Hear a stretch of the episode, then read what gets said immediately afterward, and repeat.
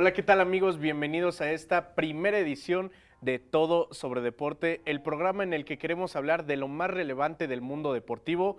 Estamos excluyendo algunas zonas populares que conocemos para darle espacio a lo más relevante que puede suceder en cualquier tipo de cancha, pista, en donde sea que se pueda jugar un deporte con, sin balón, en auto, en lo que sea. Y para esto, por supuesto, no estoy solo. En esta primera sección me están acompañando Emiliano de la Parra y Fernanda Buga. ¿Cómo están, compañeros?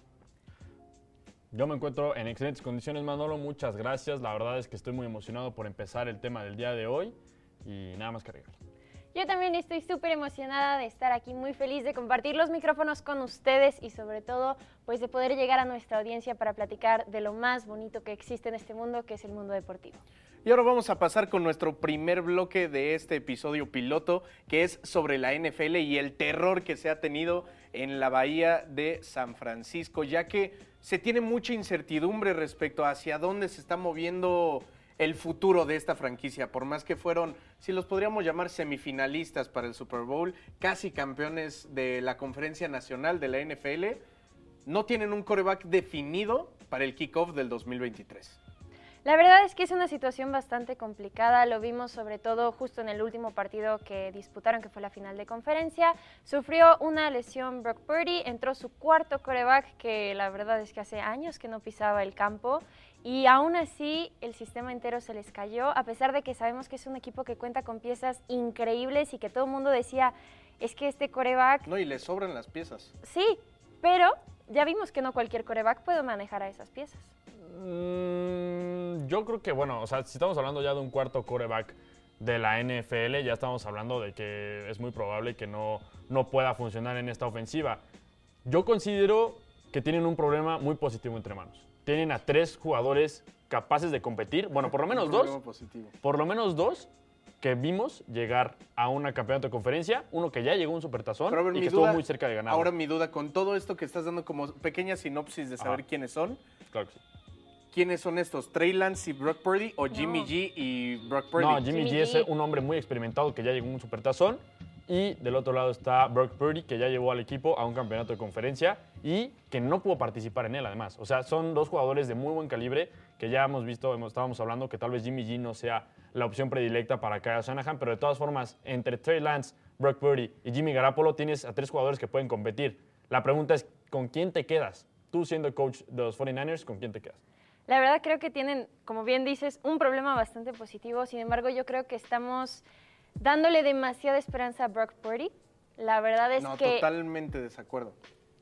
Fue un jugador que entró a San Francisco cuando las cosas ya estaban resueltas para él y ahora está incluso en pláticas para el novato del año y la verdad es que a mí me parece una exageración. No se ha demostrado y sobre todo en el momento en el que el equipo lo necesitaba, se ha visto más como un pecho frío.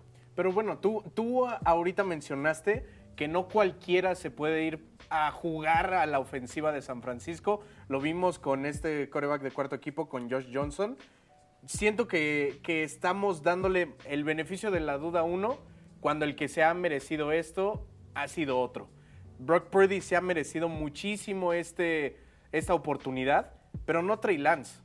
A Trey Lance se le está dando demasiada duda digo, se le está dando demasiado espacio como para poder ver si la puede armar. Ya tuvo una lesión grave que lo dejó fuera de la temporada y cuando lo estuvo, no estaba haciendo mucho. Exacto, y ese es el punto principal de esta discusión. Trey Lance es el jugador que menos hemos visto en la NFL, que lo hemos visto en el nivel profesional, que, que fueron dos partidos antes de que se lesionara. Sí, dos partidos nada más. Y a ver, ¿cómo puedes confiar en un jugador que no te ha demostrado nada en contra de un jugador que ya te demostró casi todo. Llegar a un campeonato de conferencia del NFC no es cosa fácil. Llegó, no pudo competir porque se lesionó el brazo. Yo creo que Brock Purdy todavía tiene la opción de poder volver a intentarlo. Pero lo más sencillo para Kyle Shanahan es lo siguiente. Déjalos competir en la pretemporada. A ver quién se queda con el puesto. Pero entonces ahí mi pregunta sería, si lo que resulta ser es esta competencia, normalmente vemos que el que inicia en la pretemporada acaba siendo el coreback titular. ¿Qué tal si Trey Lance, porque su lesión fue antes, se recupera antes que Brock Purdy, le dan el puesto solamente por la salud en vez de por el rendimiento? A mí eso no se me haría correcto, en especial con todo el resultado que ha podido dar Brock Purdy. Creo que aquí es importante mencionar que eh, San Francisco no tiene muchos planes de continuar con Jimmy Garapolo, por eso estamos hablando más que nada de estos dos jugadores. Y aún así a mí me parece una muy buena opción mantenerlos a los dos e irlos cambiando, porque tienen estilos de juego algo diferentes. Entonces creo que también puede ser bastante útil para el equipo experimentar qué tanta creatividad le pueden meter a la ofensiva, teniendo a cada uno en, eh, en el liderato de este equipo. Ahora tocas un punto muy importante, la falta de respeto, que yo siempre he sido un ávido protector de Jimmy Garapolo, la falta de respeto que le están dando a este jugador. Claro. Un jugador que lo llevó a un Super Bowl, que casi gana. La única razón por la que no ganó es porque tenía un competidor nato enfrente de él que ha ganado eh, todo lo que ha podido ganar con su equipo en Kansas City, que es Patrick Mahomes. Él fue el jugador que le ganó a Jimmy Garapolo en un supertazón, pero estuvo a nada de poder vencerlo. Me parece que es un jugador, yo creo que de los más underrated de toda la liga. Y me parece que Kyle Shanahan, el que esté descartándolo como una opción posible, me parece un poco una grosería. Y más que nada ha sido no solo por una sola ocasión, no es la primera vez que escuchamos que Brock, que perdón, que Jimmy G está siendo dudado y así ha sido incluso desde el año pasado o dos, si lo podemos llamar así. Jimmy G ya no va a estar en la Bahía este año, así que siento yo que tenemos que darle vuelta de hoja y también Kyle Shanahan y también San Francisco, así que nada más para cerrar rápidamente. ¿Quién sería, ¿Quién sería la cabeza de San Francisco si fuera su decisión? ¿Brock Purdy o Trey Lance? Yo le daba chance a Trey Lance. Yo voy a decir Brock Purdy, pero me gustaría más Jimmy Garoppolo. A mí la verdad me gustaría más Brock Purdy también. Jimmy G, por supuesto que puede ser la solución, pero bueno, lo vamos a dejar en, en cuestión de tiempo, en cuestión a ver qué es lo que sucede alrededor de la liga, porque queda mucho antes del kickoff de la NFL. Y bueno, con esto vamos a cerrar nuestra sección de NFL y en un momento vamos a pasar a nuestra sección de NBA aquí en Todo sobre Deporte.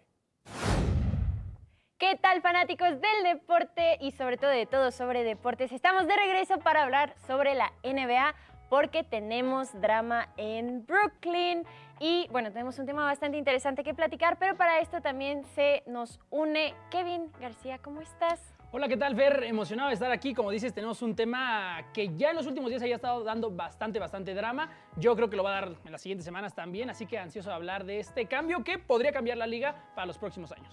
Así es porque Kyrie Irving ya firmó el día de ayer con los Dallas Mavericks y esto pues trae bastantes cosas de qué platicar, sobre todo por cómo se dio su salida de los Nets después de que pues el resultado no fue lo que esperaban.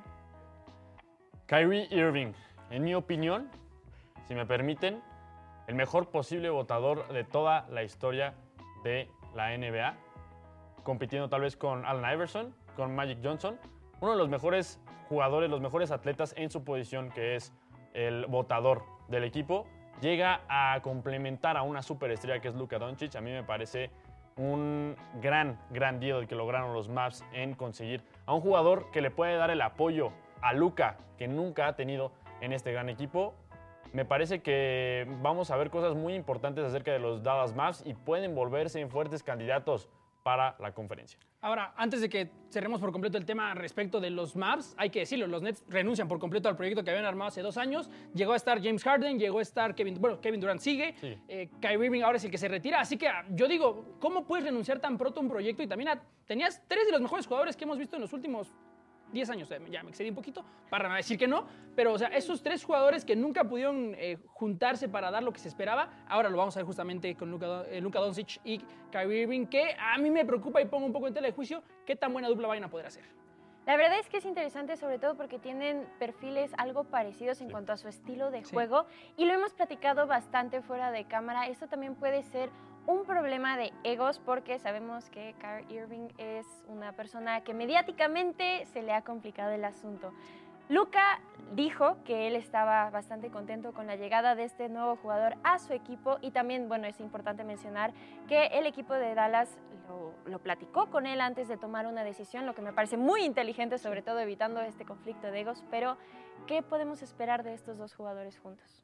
Es una muy interesante pregunta porque si bien tienen un estilo similar, sobre todo en la parte que referimos a mm, votar, ser los que dominan el juego, los que llevan a cabo las indicaciones, los movimientos, los que manejan casi casi llevan el control de las ofensivas, me parece que de alguna u otra forma pueden cuadrar. Si no es durante el mismo momento en la duela, siendo uno el votador y otro el, el anotador, digámoslo así, lo que pueden ajustar es darle a Luca más tiempo en la cancha y más tiempo de descanso, metiendo a Kyrie como suplente. La verdad es que sería una opción interesante explorar para el equipo de los Dallas Maps, porque si puedes darle el suficiente descanso a Luca, vas a hacerlo más imparable de lo que ya es. Y yo tengo una pregunta algo interesante también para ustedes y sobre todo para nuestra audiencia que también comente después. ¿Qué va a pasar con la defensiva de los Mavericks? Porque sabemos que es la parte más mm, dudosa de este equipo y sobre todo porque en este trade se fueron dos jugadores que más que nada se enfocaban en la defensiva. Entonces, ¿qué es lo que podemos esperar de este trade? Pues Kyrie nunca ha sido reconocido por ser un gran eh, defensor, sinceramente ha, ha, quedado de ver mucho en ese aspecto. Luca hace lo que puede con lo que tiene, pero yo creo que justamente la presencia de Kyrie, eh, obviamente pensando en los momentos que los veamos jugar juntos, le va a permitir muchísimo más, pues relajarse y tener eh, más dinamismo en la cancha. Hay que, o sea, ¿cuántos triples dobles o dobles dobles no tiene Luka Doncic? Entonces, yo creo que también eh, eso le va a poder liberar un poco de espacio en el juego. Tal vez lo veamos hacer un poquito menos en cuestión de asistencias, puntos, lo que quieras, pero le va justamente permitirse un poquito más, no sé, defender, eh, ayudar con los rebotes a la defensiva. Entonces, creo que también esto le va a sentar bastante bien a Luka, que hay que recordar, es un chico de solamente 21 años, así que tiene mucho que dar aún. Tiene mucho que dar aún y yo creo que el complemento que hacen también no, no quita, no resta a la a la defensiva. La, la, mayor falla que tiene a la defensiva el equipo de los Dallas Mavericks no era en la, parte frontal, digamos, en los tres jugadores que se dedican más a anotar y a defender desde el perímetro, sino que es más en la base, cerca de la canasta es donde está el problema para el equipo de los Dallas Mavericks. Si quisieran de alguna manera arreglar su defensiva, necesitan buscar un jugador alto. Kyrie Irving no lo iba a solucionar, pero tampoco va a afectar más en esa situación. Yo creo que la parte defensiva todavía tiene que repararlo pero hay que recordar que el 9 de febrero, ya en, si no me equivoco, tres días, sí. ya se va a acabar, el, en dos días ya se va a acabar el mercado de fichajes y si no cumplen con esa vacante que tienen, pueden sufrir mucho en la parte defensiva igual. Ahora, yo tengo la pregunta, ¿a dónde va este proyecto? Porque no creo que el hecho de solo traer a Kyrie vaya a ser lo único que vamos a ver por parte de los Dallas Mavericks. A ver, es la primera superestrella que le traen a Luka Doncic. Sí, Hay que ser sinceros, nunca antes había jugado con alguien mm. que esté cercano a su calibre. Cuando estaba por Singins lo hacía una Ese buena dupla, pero Kyrie es el primer jugador de élite que va a estar jugando con Luka Doncic. Sí. Eso también me preocupa a mí un poquito en la química, pero yo entonces tengo la pregunta, ¿a dónde van a dónde están apostando los Dallas Mavericks? Para no esta temporada, obviamente, yo creo que inclusive no tienen para ser campeones este año porque no tienen el tiempo para eh, conseguir la química entre estos dos jugadores, pero seguramente llegarán refuerzos muy interesantes la siguiente temporada para justamente intentar quedarse con el trofeo. Yo creo que ese es el problema también principal que ha tenido los movimientos de Kyrie, ¿sabes? El problema es que son movimientos a media temporada que no permiten llevar a cabo un proceso mucho más largo de adaptación con sus nuevos jugadores, con sus nuevas superestrellas. No sé si tengan los Dallas Mavericks para competir por un campeonato, pero postemporada van a estar y en postemporada pueden competir si encuentran una sinergia positiva tanto Kyrie como Luca. Pero sin duda alguna, para el futuro va a ser una combinación muy interesante. A mí también me parece interesante, sobre todo porque también están comprometiendo selecciones del draft de dentro de cuatro y cinco años. Sí, Entonces, sí, muy a futuro. Eh, sí, pero para esas instancias ya no vas a tener a este jugador que sí te va a hacer un cambio en la duela al segundo en el que llegue. Pero por desgracia con eso se acabó nuestro bloque de la NBA, pero quédense con nosotros para seguir platicando de todo sobre deportes. Ya estamos de regreso en todo sobre deporte. Ahora toca hablar de la Fórmula 1 porque un viejo conocido y tal vez no tan viejo está de regreso en la categoría reina. Antes saludo a Analí Maldonado, Mafer Leiva que me estarán acompañando para este bloque. Hay mucho de qué hablar, Analí, porque ya tiene bastante historia, tal vez no en los últimos 5 o 10 años, pero tiene de qué Ford para llegar justamente a esta categoría. Claro que sí, Kevin. Hola, hola a todos. La verdad es de que Ford es un grande que regresa, no hay duda alguna. O sea, resonó. De, independientemente hicieron un Livery Red Bull, no nos gustó el monoplaza, pero ¿qué llamó la atención? Que anunciaron que Ford iba a regresar. Pero Ford es un antiguo que sus tiempos de gloria estuvieron en 1960. O sea, les voy a dar dos nombres, que son Graham Hill, que estuvo en Lotus, y Michael Schumacher en Benetton. Ellos fueron sus más grandes pilotos de Ford y eso fue, el Michael Schumacher el último fue en 1968. Iba a regresar 20 años después, 22 años después, siendo 2026 su reingreso. Entonces, un grande, sí, en el pasado. Ahorita no sé, tengo muchas dudas. Estoy completamente de acuerdo contigo. Creo que obviamente va a ser de ayuda a Red Bull, que estaban buscando ya nuevo motorista, porque recordemos que termina el contrato con Honda. Estaban ahí las, las conversaciones con Porsche, pero les pedían acciones ya de Red Bull y como que no les convino. Y llega Ford, que también le conviene a Ford porque estaban buscando justo una entrada a este deporte que está tomando un gran impulso, sobre todo en Estados Unidos. Entonces creo que también es bueno por la parte de Ford y hablar de que los cambios de 2022 les permitieron y les favorecen justamente el reingreso a estos motoristas. Digo, Ford es el segundo después de que anunciaron el regreso de Audi el año pasado, entonces creo que también habla bastante bien de que sí la Fórmula 1 y la FIA en específico se está esforzando para la competitividad dentro de la generación de motores, porque ya lo dijiste bien, Anali, no nos gustó para nada el diseño del RB19 porque yo quisiera ese trabajo, verdaderamente, yo quisiera ser el diseñador de Red Bull, que con la comodidad llego cada año y aquí está el diseño, y es el mismo que el del año pasado, nomás le cambié uno o dos patrocinadores, exactamente. Entonces, que puedan hacer las cosas tan cómodamente en la parte de ingeniería me gusta y sobre todo que estemos teniendo competitividad en la parte de los motores, porque siempre ver Mercedes, Ferrari y Honda, que eran los únicos que le estaban dando a Red Bull, pues ya era un poquito tedioso, ¿no? Porque ya sabías qué motor iba a fallar. Ahora que entra Ford y que entra Audi, vamos a tener cosas muy interesantes. No, y quién está con colmilla, porque obviamente todo este trabajo que tenemos con Ford, sí, ellos entran desde este año a empezar a trabajar en las nuevas regulaciones de 2026, que sabemos que ahora van a te- tener coches eléctricos.